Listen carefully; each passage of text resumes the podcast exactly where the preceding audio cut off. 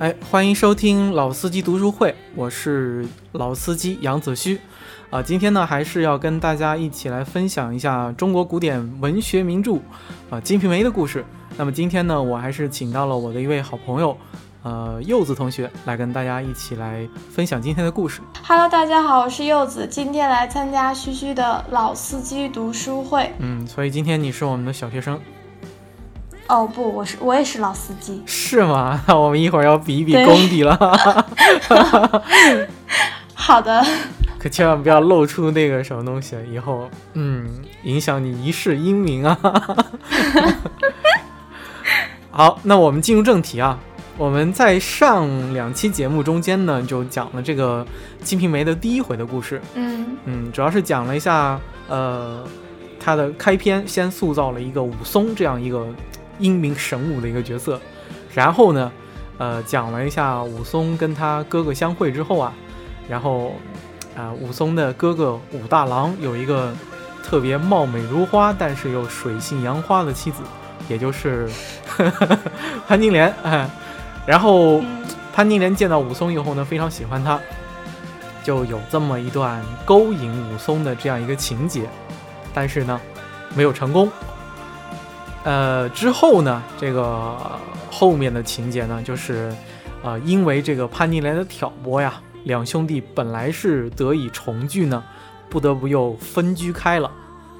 那么我们的故事呢，接着就再往下讲。好，嗯话说这个武松啊，自从搬离他那个哥哥家里面之后呢，不知不觉又过了几个月。当时这个清河县呀、这个知县呢，在这个地方也就上任已经大概有两年的时间了。这个书里面是这么说啊，赚得了许多金银。哎，这个可见当时这个宋朝这个官场腐败的现象还是很严重啊。贪官。对，当一个县官当了两年就赚了许多金银，你想想，嗯他肯定还是有这个不少这个干了这个贪赃枉法的事情，对吧？嗯，那么他这个时候呢，他就要找一个这个心腹的人啊，去把这个他赚的这些钱呀送到他这个东京，就是当时首都啊，送到首都去，因为他这个宋朝这个县令他是干三年这个任满了，如果你想接着再干下去的话呢，你总得对吧，去打点一下，对吧？交点好处。对嗯对对，所以他要找一个自己信得过的人，然后呢，又要比较有能力的人去把他这个这个金银财宝啊送到这个首都去。这时候他就想起武松来了，这个人这个英雄胆力啊，这事儿肯定干得成。嗯当时呢，就把这个武松叫到他那个房间里面来，他说：“啊，我有个亲戚在东京城内做官啊，嗯现在是做这个殿前太尉，就是他离皇帝还挺近的那个职位，所以呢，我这儿有一担礼物啊，我要，然后我来歇捎封书信呢，去啊问候一下。只是呢，这个路路上啊，因为就是盗贼四起嘛，当时，所以呢，没有办法，就找你去帮我送一下。你休要推辞辛苦，回来之后呢，我再重重的赏你。当时武松就说：“啊，小人得恩相抬举啊，哪敢推辞，对吧？就是只去便得，对吧？”然后呢，他说：“哎，我这个武松活了这么大呀，也没见过什么大世面，对吧？我正好呢，也到东京去，对吧？走一遭，开开眼界啊！”当时这个知县非常高兴，赏了他三杯酒，给了十两路费。啊，这个地方呢，我又要来提问一下，那个十两路对，哎，你猜猜这个一两银子大概现在能值多少钱？一两银子，呃，几十块钱。嗯，没有，呃，这个一两银子呢，大概值今天来说是五百块钱。一两银子就五百块钱，对对对，就相当于说给了他五千块钱啊。这个钱你想坐个高铁呀，或者是路上住个五星宾馆，我觉得都没什么大问题。然后这个武松呢，领了这个这个命令之后啊，就出来以后，他第一件事呢，就是叫了一个士兵，然后到街上呢买了一些买了一瓶酒啊，买了一些这个菜啊，然后就到这个武大家里面来。当然，这武大呢，刚好从这个街上回来的时候，这个武松都没有进门，他坐在这个在在这个武大家门前坐着。哎，你你说这是怎么回事？你猜猜？武大家门前坐着，对，他到是不是知道？嗯，你说，是不是知道他媳妇儿喜欢他，所以，嗯，那个他武大没回来，然后他不好意思进去。对对对，他就这就是避嫌。他还真的知道啊。啊，对对对。然后呢，这个等武松，呃，等武大回来了，他们两个人才进进门。这个时候呢，那潘金莲看到武大啊武松的话是怎么想的呢？哎呦，他是书里面这么说，他是余情不断。见到这个余情不断，对，见到这个武松把这个酒食买来啊，呃，这个潘金莲心里面就想，莫非这厮思想我了，不想却又回来，嘿 嘿，纳斯一定强不过我，我且慢慢问他。就是他心里面还是想着，哎呀，我这么有魅力，对吧？他是不是还舍不得我，对吧？还是动心了啊？然后他就，这个潘金莲是怎么呢？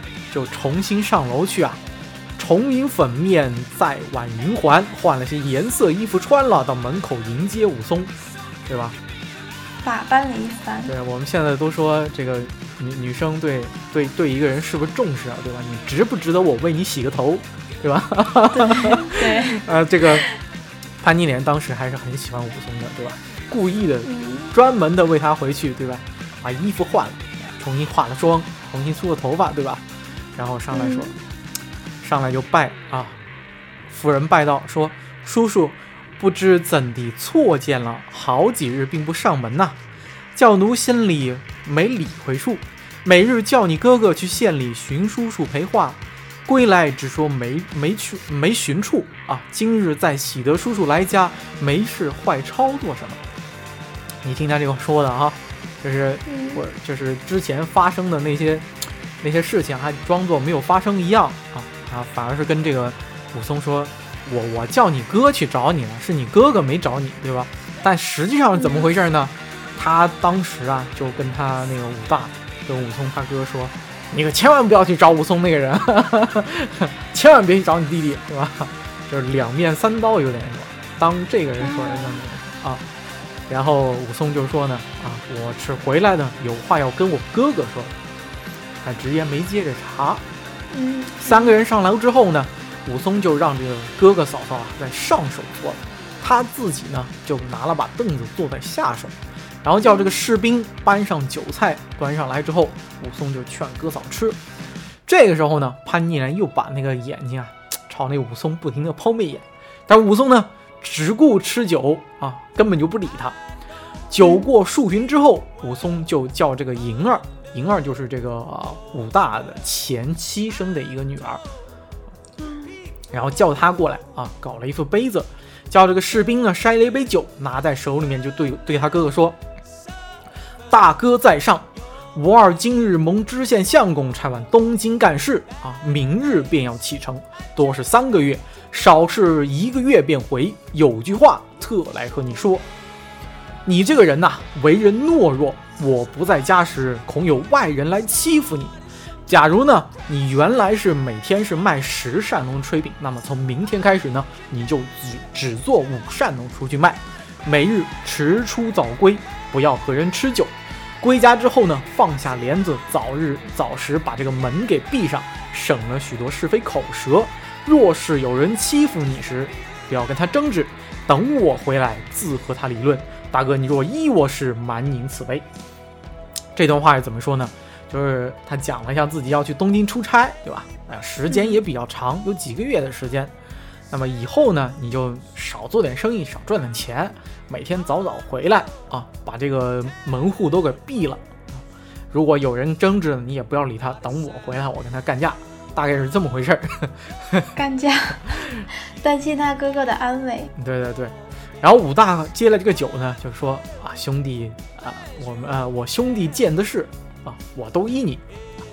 吃过这一杯之后呢，武松又斟了第二杯酒，就对潘金莲说：“哎，这个话说的就有意思了。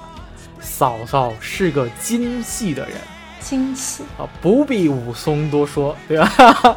这都是话里有话这种话，你知道吗？然后嫂嫂，呃，这呃，我的哥哥为人质朴，全靠嫂嫂做主，对吧？嗯这这都是那个，就是意思就是说，啊、我我哥呢是个老实人，对吧？背地里受你什么指使什么的话，你清楚，我也清楚，对吧？类似于这个意思了。其实，常言道，表状不如里账，那里状啊，嫂嫂要是把家定的呢，我哥哥烦恼做什么？岂不闻古人云：“离牢犬不入。”这个最后这句话呢，就不是特别好听了。就是什么叫离牢犬不入啊？就是你这个篱笆要是扎得好啊，扎得牢靠啊，那个狗就钻不进来。啊，话里有话。对对对，这话就挺难听的了，这话挺难听的了。这个当时潘金莲听了这几句话，这个就是一点红自耳畔起，须臾就整个脸上就是红得发紫，就是先是脸红，继而就气得脸都发紫，指着这个指着谁骂？指着武大骂，他不敢骂武松，你知道吗？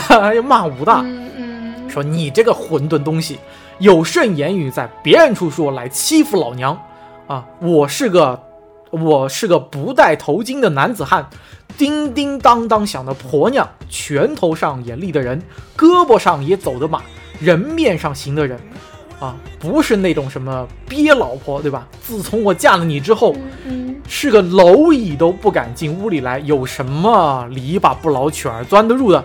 你不要胡言乱语，一句句的都要给我有这个下落啊，一句句的要证据是吧？嗯你就是丢下一块砖儿，一个一个也要落到地啊！这话说的就是你你血血口喷人是吧？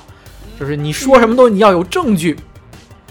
没想到呢，这个武松啊就笑了，他就说：“若的嫂嫂这般做主最好，只要心口相应，却不要这个呃口硬心不硬，对吧？既然如此呢。嗯我武松都记得嫂嫂说的话了，请过此杯。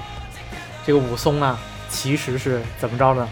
他算好了你会丢这番狠话，他要的呢就是你发这番狠话，就是他之前说那些话呀，其实就是激潘金莲说这番话。嗯，他其实知道潘金莲心里就是一个心口不一的人，然后故意让他就激他，让他把这个狠话说出来。对对对，然后你要把这个酒喝的话，就相当于说我们之间有一个协定的这种感觉嘛，嗯，对吧？嗯嗯，对。这个潘金莲可气得要死，因为潘金莲在这个书里面其实也描述了，她就是一个聪明伶俐的一个人，包括我们后面的情节也会看到，她其实是非常聪明的一个人。那潘金莲知道自己被这么算计，肯定气得要死啊！一手就推开这个酒盏，一直跑下楼来，走到这个半路上的时候啊，就回头发话说：“即使你聪明伶俐，却不到长嫂如母。我出嫁武大时，不曾听得有你什么小叔，哪里走得来？是亲不是亲，就要在我家来做主，是吧？嗯我我老娘真是晦气啊！撞上这么多鸟事，一面哭呢，一面就下楼去了。生气了。说他这酒啊，他也没喝，他这酒没喝。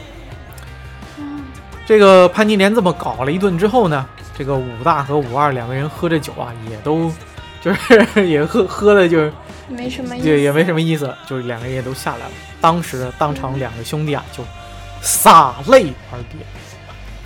当时武大郎就说：“兄弟去了，早早回来和你相见啊。”武松就说：“哥哥，你便不做买卖也好也罢，只在家里坐着，盘缠兄弟自差人送你。”嗯就是其实他是真的是挺担心他哥哥的这个地方，说你就不挣这个钱都没关系啊。嗯临行的时候呢，武大又吩咐道：“哥哥，我的言语你休要忘了，在家仔细门户啊。对，因为他，嗯，他他应该是知道潘金莲是一个什么样的人，让他哥哥多注意一些。”就是在书里面呢，其实之前有讲这个潘金莲呀，也是有这个，比如说武大出去做生意呢，他就天天就是嗯打扮的漂漂亮亮的，在这个门口一站啊，就拿这个媚眼朝着旁边过路的那个流氓啊，就是防飞媚眼。不老实，但是他没有出轨过，就是在这之前并没有出轨过。而这个勾引武松呢，确实是他做的第一次这个有这个实质性的去勾引别人的这个举动。嗯呃，那么武松知道有这回事儿，你们站在武松的立场呢，我们应该就是理解武松当时他心里面那个担心。就你想想哈，你的你的小叔都敢去勾搭的话，那你什么人不敢勾搭呀，对吧？他担心的是这个东西。那两兄弟这个分别啊，我们现在我们不在不知道后面情节的情况下呢，只看到简单四个字“洒泪而别”。但我们如果知道后面的情节呢，其实这是这个武大和武松两个人的最后一面。所以会舍不得。好，然后这个武松辞别了武大之后啊，就回这个县前呢，收拾这些行装啊，领了知县的这个这个金银财宝啊，然后就起身上路去东京了。然后这武大这个走了之后呢，啊，呃呃，这个武松走了之后呢，武大怎么回事？被这个潘金莲足足骂了三四日，骂这么久，对，三四天一直骂。武大呢忍气吞声啊，就是由他去骂，但是呢，嗯他就依照这个武松教他的这个话呀，每天只做原来一半的炊饼，每天呢天没黑早早就回家来，然后呢把这个帘子去了，把门关了，然后只在屋里面走来走去，对吧？只在屋里活动。嗯，潘金莲看了这般，心里面焦躁的要死，就骂道：“不识时务的混物！我倒不见得日头在半天里呢，就把牢门关了，也不怕这个左邻右舍笑话我，说我们家呃什么是在躲鬼还是怎么回事，是吧？听你家这些听听你家兄弟这些这些鸟嘴啊，也不怕别人笑话。其实应该是他自己不能在外边看别的人了，然后每天要在家里边，然后他心有不甘。这个地方其实呢，我觉得就是虽然书里面他肯定也是想表达这个意思，但我要问你一句啊，你想想嗯，如果你站在现代人的立场，对吧？你也是一个女生，对吧？就是他其实潘金莲跟你的年纪的也差不多，二十来岁，对吧？那我我要问你了，你在二十来岁的时候，假如你天天就是在家里面憋着，那时候不像现在啊，你还有个电脑上个网什么的，嗯，嗯那时候什么都没有，对吧？基本上什么都没有。然后呢，连这个家门都给你关了。你像他以前呢，他可以在这个路边看看这个热闹什么的，过往的行人什么的，对，过来一个小贩儿什么的，对吧？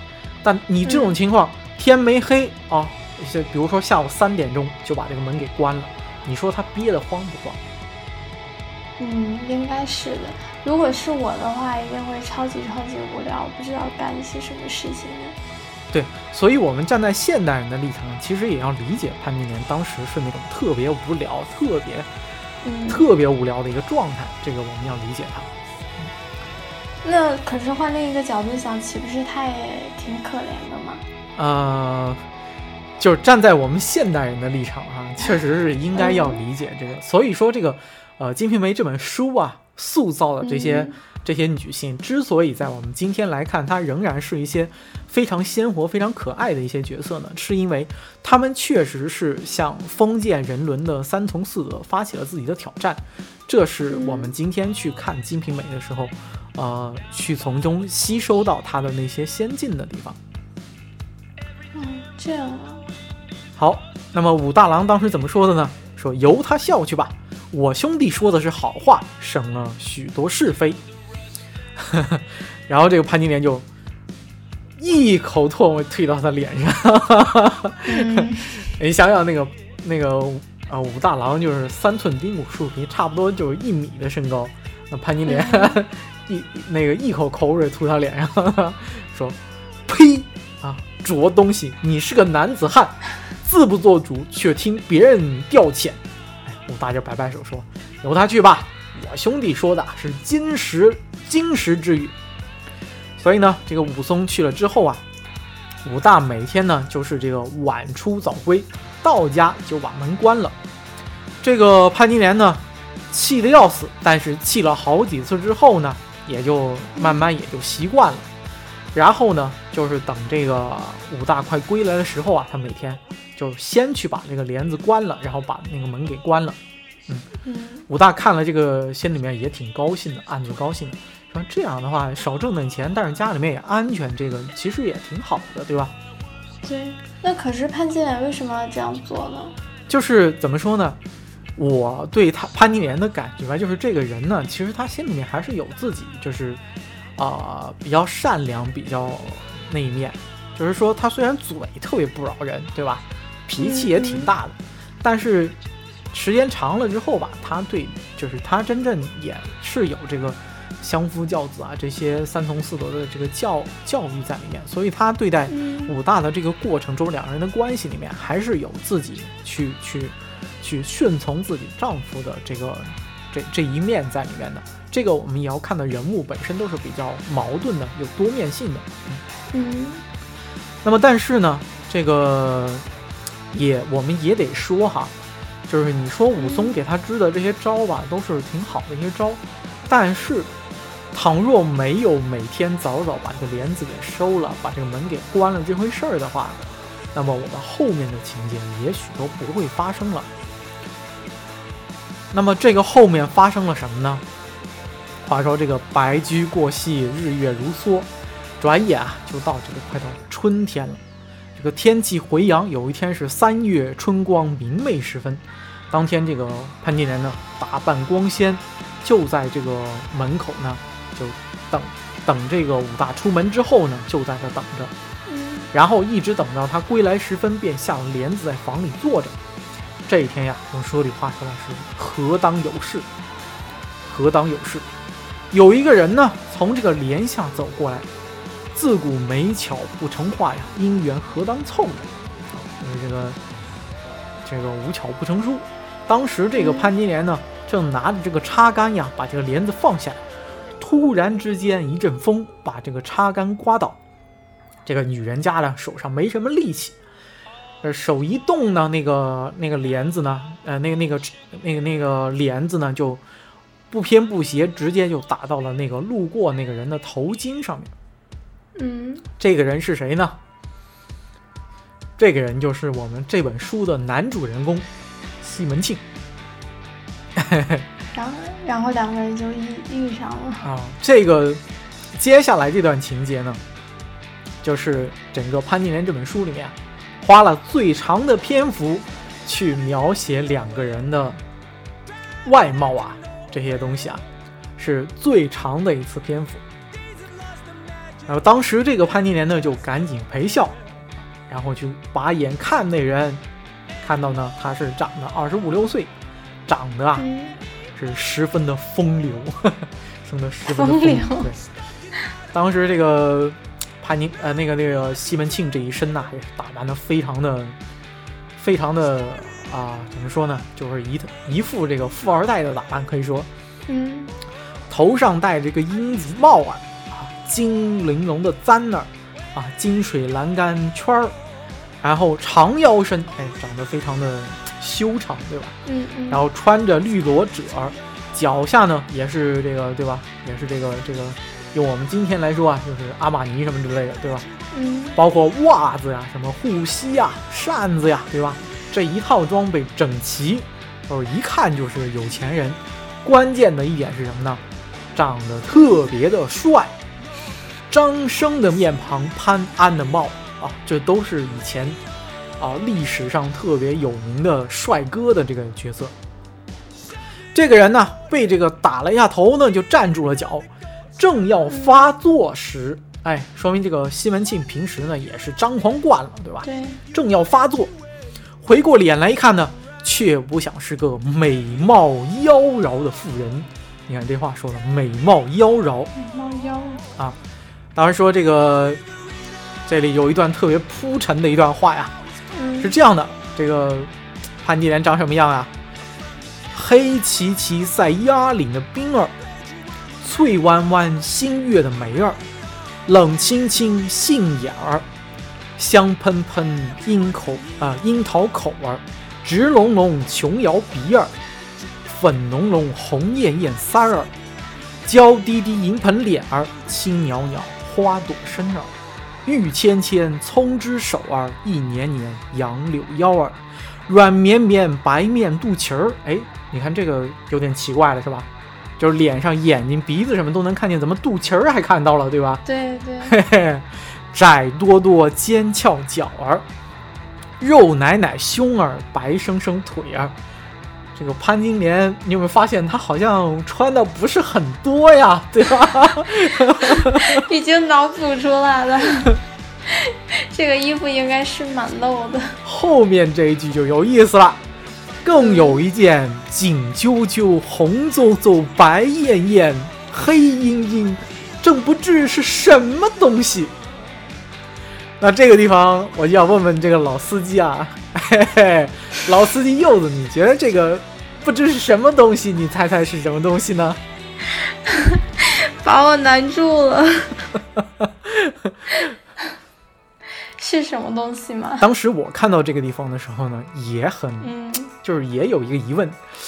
你说这个锦啾啾、红邹邹、白艳艳、黑阴阴，这个锦啾啾我们就不好说是什么，又红又白又黑，这能是什么东西呢？那后面呢还有一段这个啊、比这个更长的一段更加详细的一个外貌描述。嗯那中间呢有一句话呢，就透露了天机，是这么说的：什么？嗯，红纱七裤扣樱花，行坐处风吹裙胯。怎么说呢？这个是怎么回事啊？是她穿了一条很短的裙子，当时这个风一起啊，把她这个裙子吹起来了。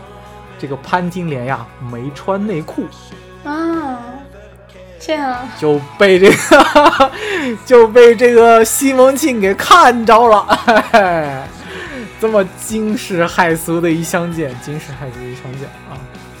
然后两个人就看对眼儿了。然后这个西门庆看到这个以后啊，先自酥了半边，那怒气啊早冲到爪哇国去了，变做了笑盈盈的脸儿。当时呢，潘金莲情之不寿啊，就插手深深的拜了一拜，道：“奴家一时被风失手，误中官人，休怪。”那人呢，一手把手整，一面把手整头巾，一面呢把腰曲着地，还热道：“不妨娘子请方便。”哎，这个热是什么呢？唱热就有点像我们今天做揖，哦，他做了一个什么揖呢？